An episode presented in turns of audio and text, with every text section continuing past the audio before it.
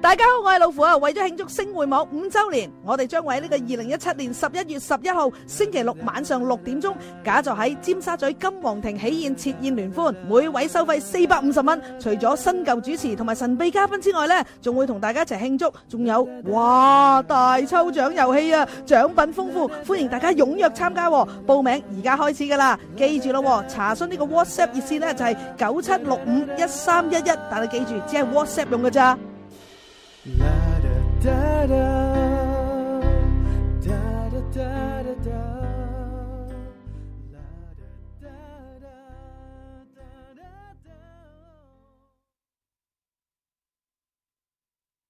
以下內容純屬主持及嘉賓個人意見，與星匯網立場無關。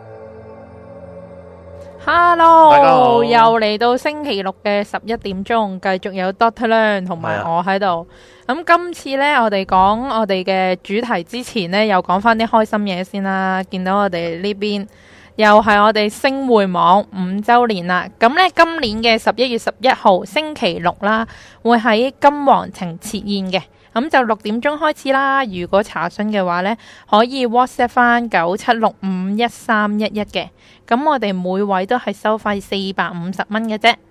好，咁啊，另外講另外一樣靚嘢啦，見唔見到今日我我同阿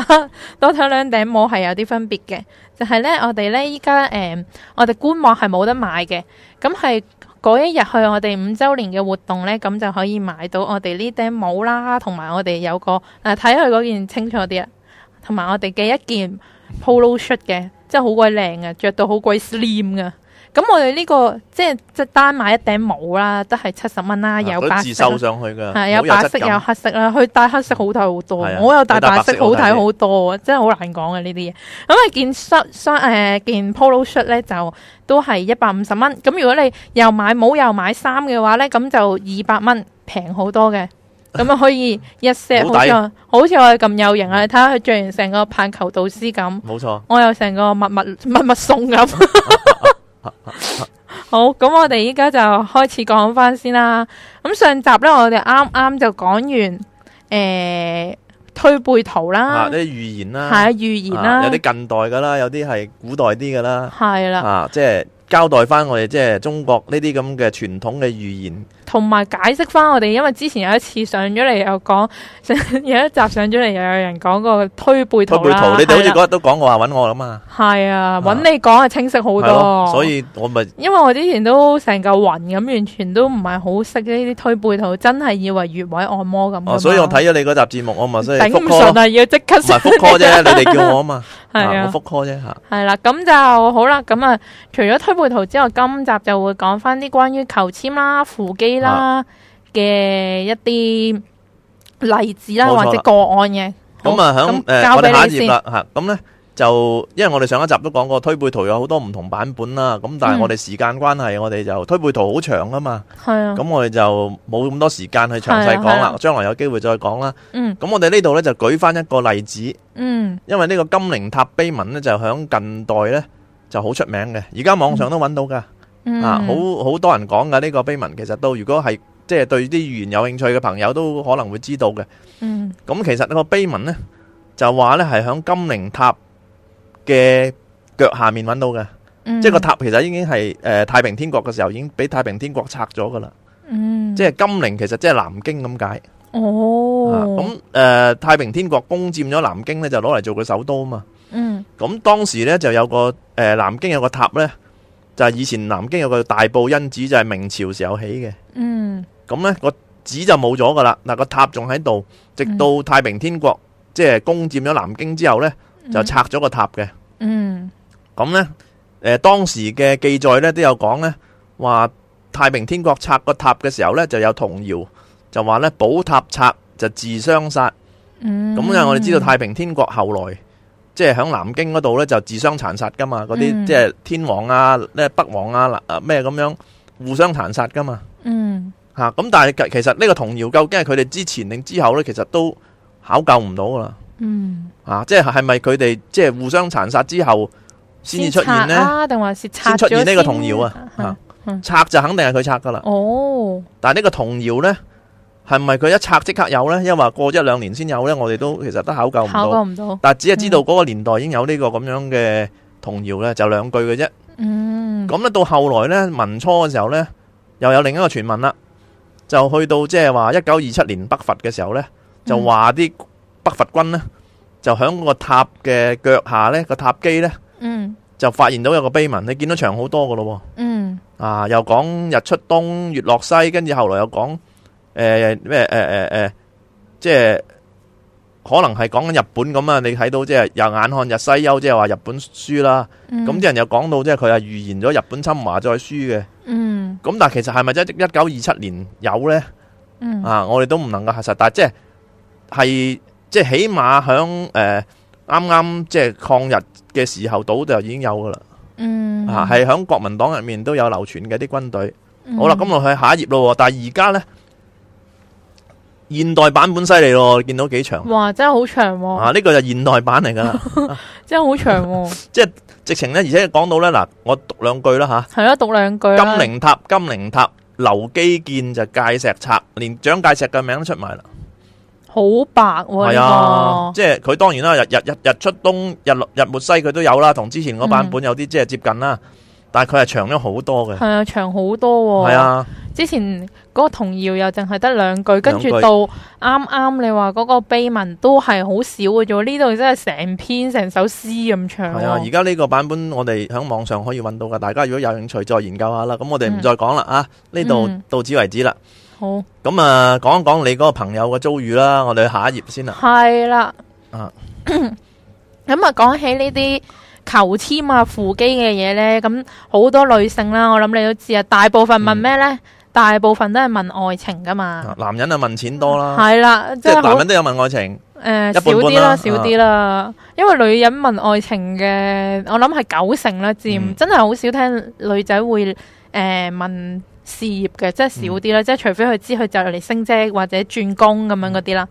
咁啊講翻呢，龍山寺唔知大家有冇聽過咧？你有冇聽過？誒有聽過喺台灣噶嘛？係啦，咁其實咧，台灣龍山寺咧，我就係未聽過嘅本身。咁我就有個朋友啦，咁佢就誒、嗯即係我個同事嚟嘅。咁啊，講翻一個同事一個朋友啦。咁我同事咧就喺度講話誒，喺、台灣龍山寺咧求姻緣就好準嘅喎、咁我話點準法啊？咁佢就話咧，佢當年咧就同佢誒啱啱有個男朋友分咗手啦，分完手之後咧，佢就好迷茫、好沮喪啦，因為嗰啲女人三十爛茶渣嗰啲咧，啊你明即㗎啦。 係女女士就俾呢樣嘢打擊係相相對大啲嘅。係啦，即係就會覺得年紀，即係可能你你三十都仲覺得你哇，好好有成就，官仔骨骨喎。咁女人三十又好似去到另一個階段啦，又開始個 market 開始細落去啦。咁咧佢就話嗰時好鬼死驚啦，咁就誒、呃、聽人講又係話龍山寺好準喎、咁佢就去嗰度求啦。咁咧呢個我就聽佢講，佢話咧有個習俗嘅，嗰、個習俗咧就係、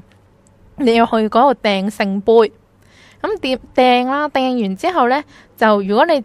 連續三次都係聖杯嘅話咧，就有一條紅線俾你攞翻屋企嘅。咁嗰條紅線咧，你係要更新嘅，你綁喺手嗱個又杯得，字呢，我哋呢度背景呢，紅色字嗰度呢，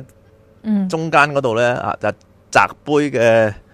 程序，個係啊杯字就唔係一個水杯個杯係啊係啊喎。係啊啊就唔係水杯嗰個杯，係真係好似個餃字咁樣啊咧，，竹花頭一個膠字咁咯，係啦即。係交朋友嘅交。以前我都唔識讀呢個字嘅喎，係啊同埋我好少見呢個都字同埋我都以為係飲水嗰個杯啦，點知原來唔係啦。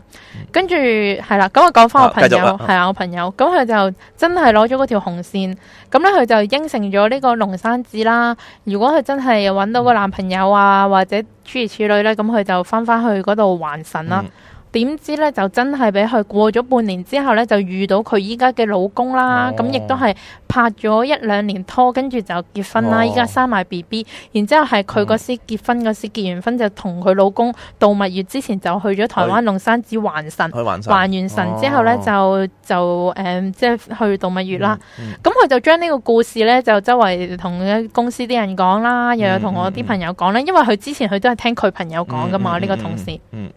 咁我就有個朋友呢，就聽到呢件事啦，咁、嗯就去咗呢個龍山寺嗰度，咁就求啦，因為佢又係嗯誒本身都有一個佢有咩問題咧？係啦，本身佢亦都係有一個對象嘅，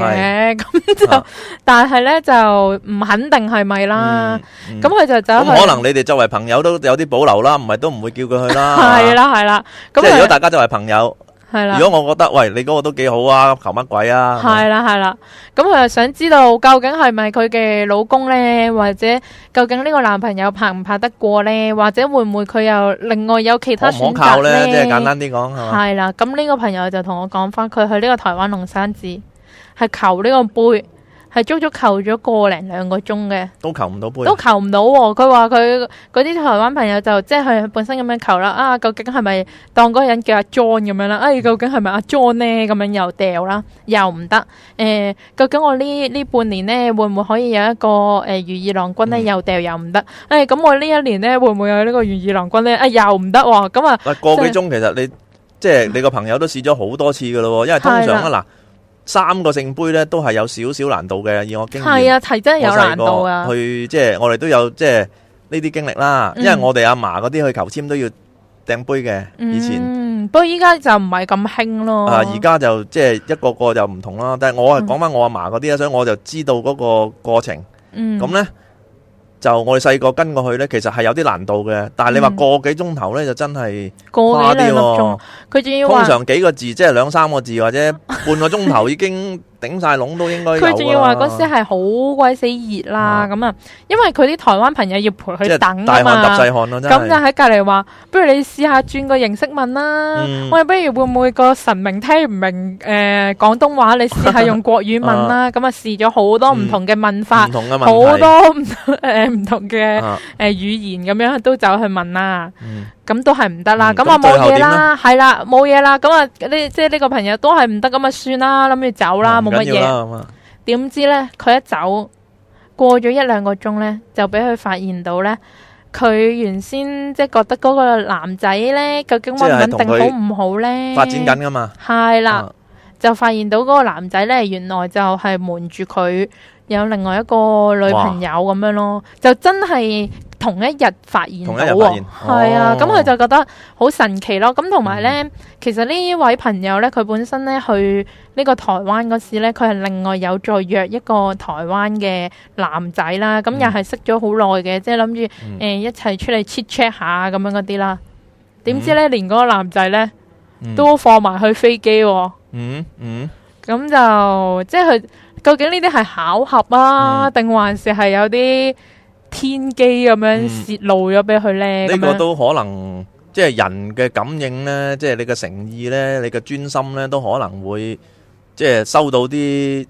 我哋講資料咯。咁呢、個嗯呢、個呢、個女仔朋友咧，佢就、即係同佢啲台灣朋友就喺度講，哇，好唔開心嗯咯！哇，原來哇求完呢啲簽，原來會咁噶，喂，我原來咁黑仔噶，原來嗯掉完呢啲杯會咁噶，哇，咁咁我但唔係其掉實啦，嗰點件點事點唔啊，係因咁為你掟杯樣係啦。發生啊嘛。係啦，咁嗰啲即係嗯台灣嗰啲朋友啊，嗰啲當地人就同翻佢講話嗯啊，係誒、呃即係其實你又唔應該咁諗咯，你會唔會係覺得佢係好彩呢？嗯會唔會係就係俾咗呢個啟示你，咁、啊令到你睇清楚呢即係有啲啲提示啦人呢，啊就唔關嗰個杯而影響咗你嘅命運咯，即係佢所以嘅呢諗法就我覺得呢我會錯哋咗咯。就要好小心，即係迷信同埋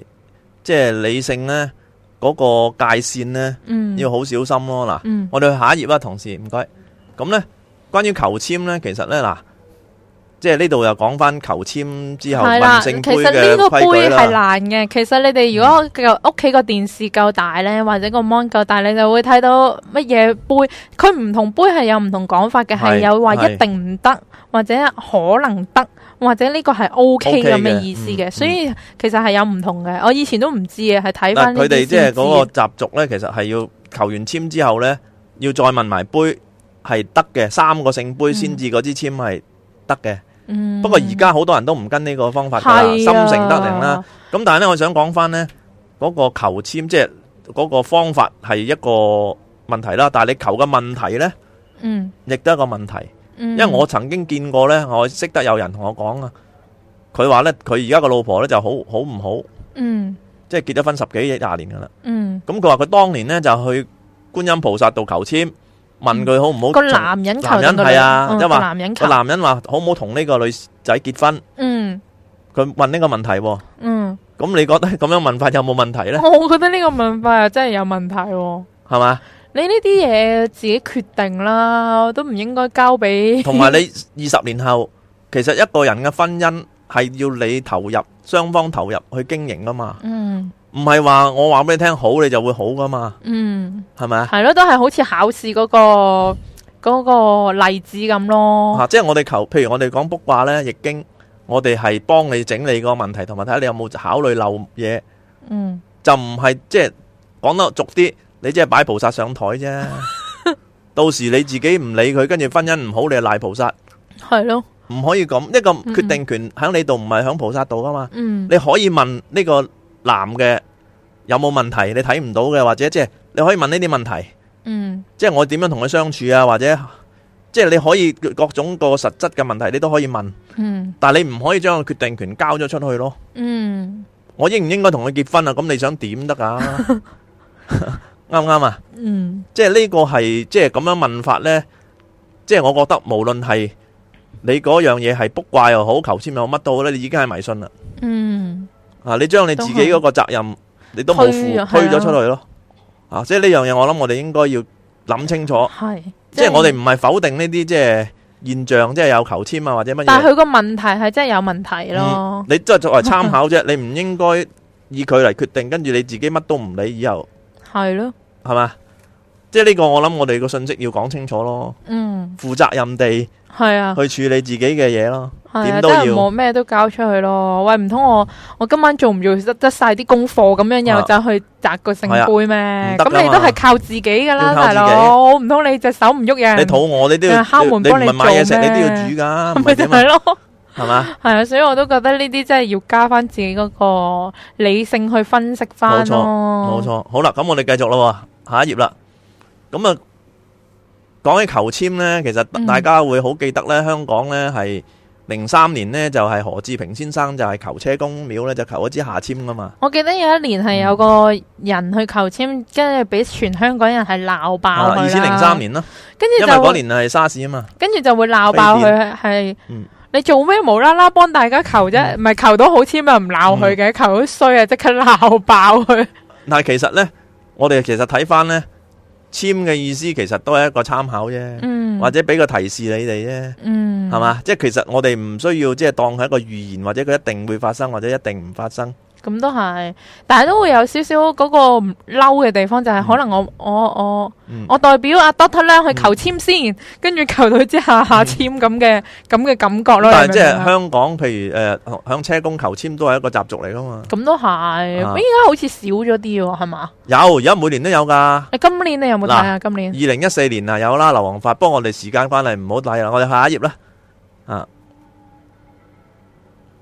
誒一七年呢就有都有求，但係就我哋呢就呢度呢就攞翻一六年嗰支簽嗯俾大家睇。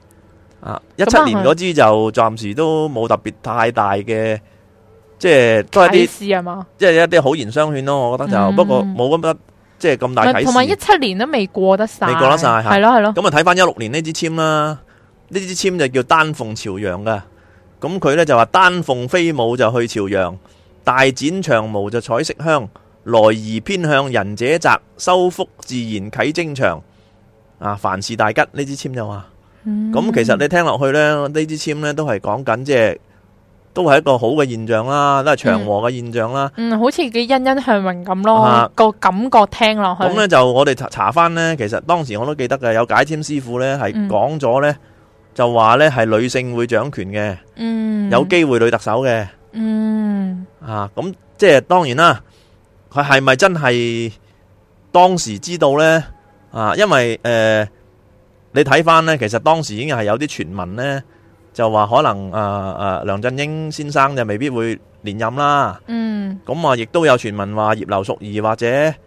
呃林鄭，即係都有傳聞嘅。當時開始有噶啦。咁嗯誒呢個可以作為一個即係究竟係唔係佢咁咁預言到呢？吓？咁嗯我哋即係唔去判斷啦，嗯，即係留俾大家參考啦。係不咯係過咯當時真係有都係大家諗講過嘅，當時真係求到支咁嘅簽，嗯求到支咁嘅係簽，啦又真係報紙上嘅解簽師傅呢，係有人係咁講嘅。嗯啊，咁我哋記錄翻落嚟俾大家睇啦。即係呢個就係關於求簽嘅。嗯一啲即係其實新聞，大家可能即係當時睇咗唔記得咗，我而家不如提翻醒大家啦。咁、嗯大家有興趣可以去翻查翻啦。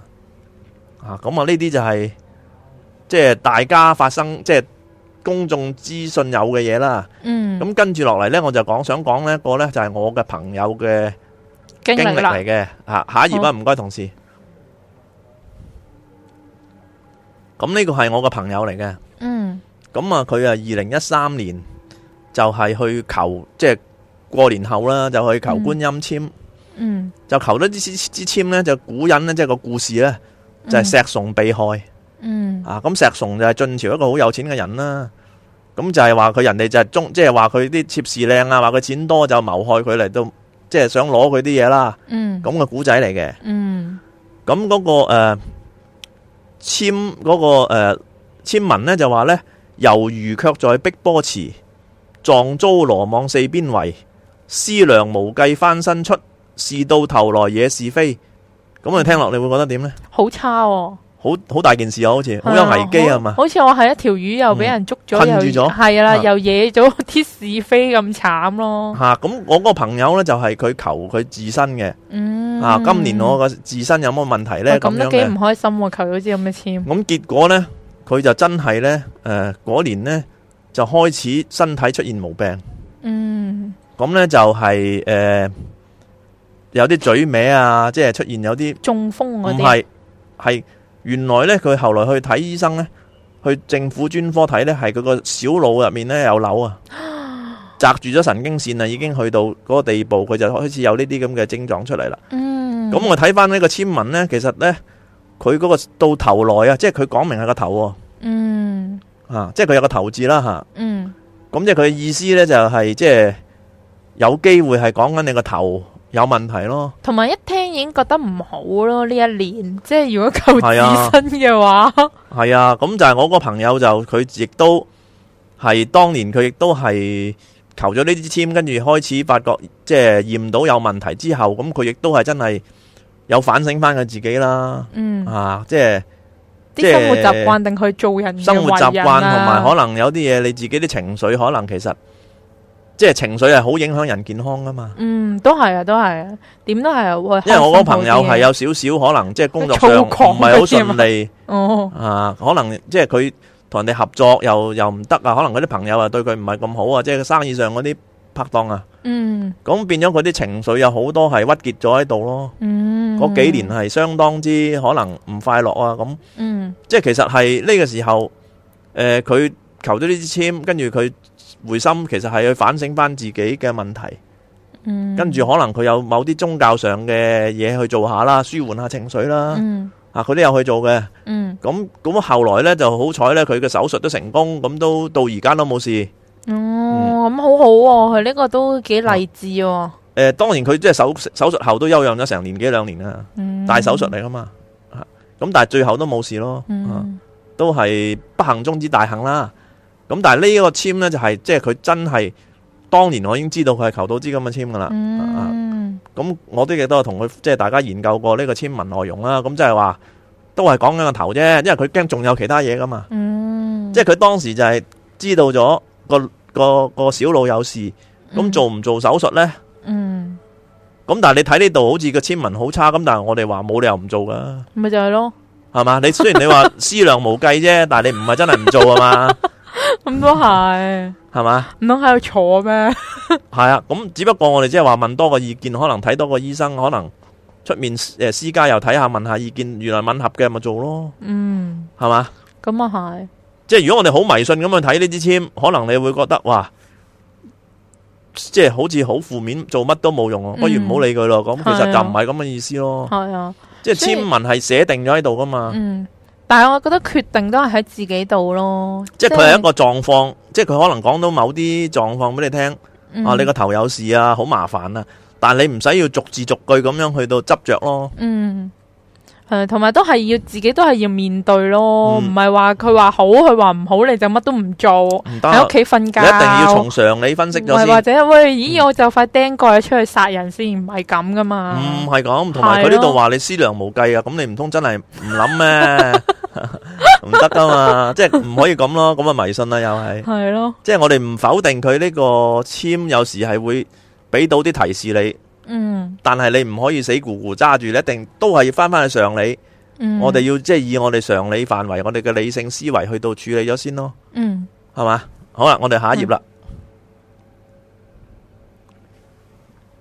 扶機嗯喎扶。機啦，你有冇見過扶機啊？扶機我係喺電視見過嗯嘅。咁同埋咧，誒呢、個又係其中一個啦。有啲係有啲毛啊，或嗯者有啲係得一碌竹啊，即係都有好多種嘅。咁關於扶機又有啲人叫扶聯啦，係啊扶聯啦，就係呢個道教啦，同埋一貫道嘅有關嘅喎、係啊，扶係啦即係通常扶基都係一啲民間嘅信仰、民間嘅宗教或者道教嚇、啊嗯就會有嘅。你自己個人有冇試過玩過呢？誒唔係即係唔係玩我啦，有即扶係基試嘅過經啦。驗，嗯係我係跟一個長輩去一個所謂誒、呃、基壇啦，嗯，其實係個誒、呃道觀嚟嘅。嗯咁佢哋有個機房喺入面，咁咁、我就冇入去嘅，嗯係唔俾你入定你自己唔俾入呢㗎，我唔係佢啲弟子啊嘛。哦，但係帶我去嗰位細細伯就可以入去，嗯咁佢都冇入啊，佢陪住我，陪住佢喺外面，咁我就裝咗三支香，嗯我同我太太一齊去。嗯咁我就問咗個問題，嗯即係其實我有問問題嘅，嗯但我冇講出嚟。嗯咁嗰度嘅規矩呢，就係話呢：你如果要問呢，就要寫喺張紙度，跟住化咗佢嘅自己，哦，即係冇人見到嘅嗰張哦冇人見嘅都，但係我就冇寫嘅，我淨係喺個心度諗嘅啫， 我講都冇講嘅。 O K O K，咁呢，跟住呢，我哋就落去食齋啦。嗯咁跟住呢，食緊齋嘅時候呢，就有佢哋就攞咗張紙出嚟，嗯咁其實就係答我個問題，嗯，因為呢，佢個規矩就係佢個我個名就出現咗佢嗰個基文嗰度嘅，啊嗯咁我知道係俾我嘅。哦吓咁咧，诶、即係四句嘅啫。嗯咁但系第三句咧，我就冇問到嘅嗰樣嘢。嗯，佢就幫你答埋咁我就話：咦，點解會咁咧？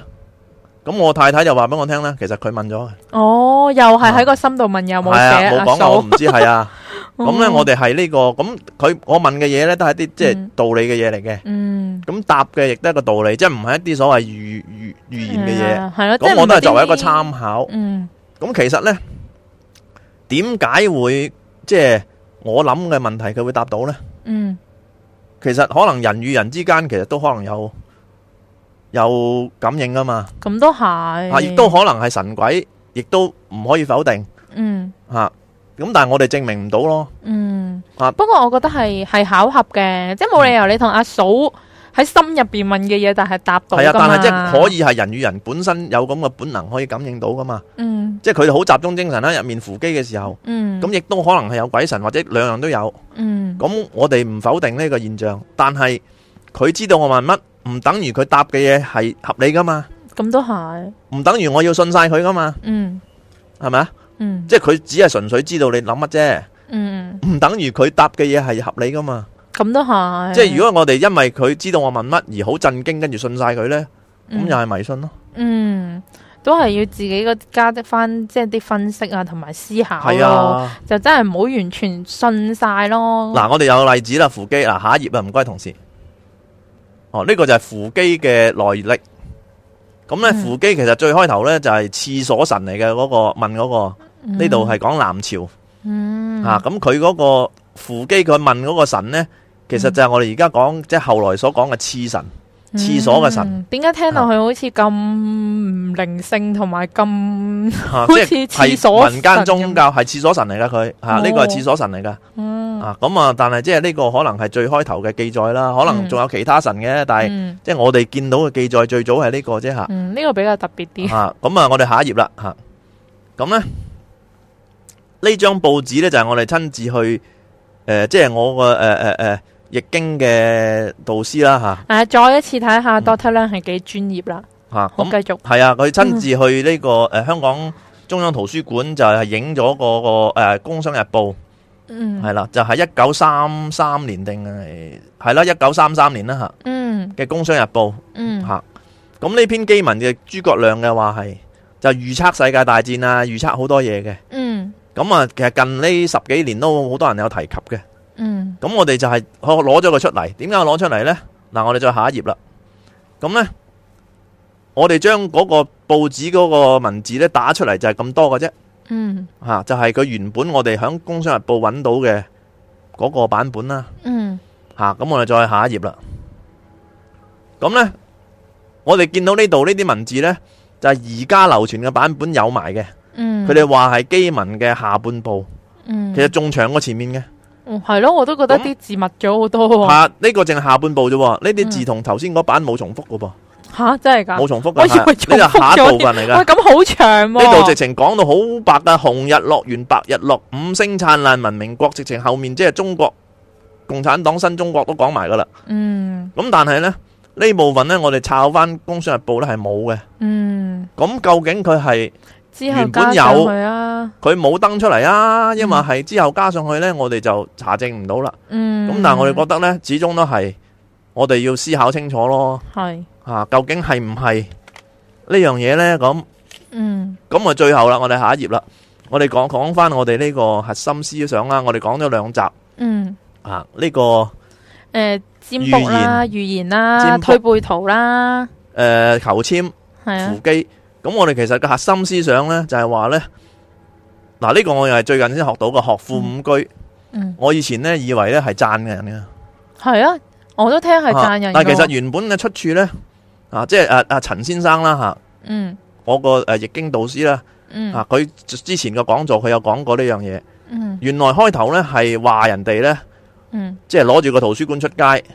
解決唔到問題，其實係窒人嘅。即係話人哋讀死書嗰啲，即係話你你學咗好多嘢啊，成個圖書館跟住你啊，但係你唔識解決問題。 哦，原來係咁係，啊，學富五居嗯哇咁係咁如解，果有人咁樣同我講，我唔好開心喎、係啊好彩從來冇人即係咁讚你同唔好我講開啫， 心啊。從係啊來冇個人咁同我講過。咁其實我哋呢度個核心思想都係呢，而家好多資訊噶嘛。嗯，咁但係我哋點樣去處理啲資訊呢？你唔好訴諸權威，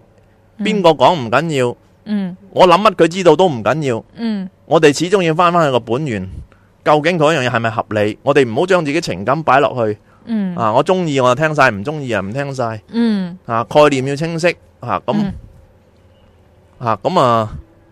我哋嘅核心思想係咁樣啦，希望大家呢，喺我哋嗰個內容嗰度係呢，咯，有所得着啦，啊希望大家同埋就多角度去分析聽啦。完古仔之後呢，又可以有啲得着啦。系啦，用翻個常理啦，同埋千祈唔好迷信啦，嗯，咁樣嘅。希望大家真係睇咗我哋呢個子夜亭 有有好多得着啦。咁另啊除外咗咧古。仔之外，當然啲古仔都啊，我哋都都辛苦好精揾彩返嗯啊！啲古仔，喂，另外咧有樣開心嘢同你講喎，我係咩哋就事係子夜亭啊，第十三集啊，呢季完咗啊，台底預備咗香檳好啊啊，我好一榮家我哋幸啊開香檳慶祝啦，我好榮幸啊！最後一集我有份啊，咁咧就係啊，真係好榮幸又請到阿 Doctor 梁上嚟。咁咧兩個禮拜後咧，我哋即係十月嘅三十一號啦，就會十一點鐘，我同阿 Pam 咧就會有男女大不同嘅。咁到時大家記住密切留意啦，你知內容都非常精彩噶啦，你都記住捧場。當然啦，，我老婆都會捧場。耶！咁我哋呢度就完啦，大家再再見見。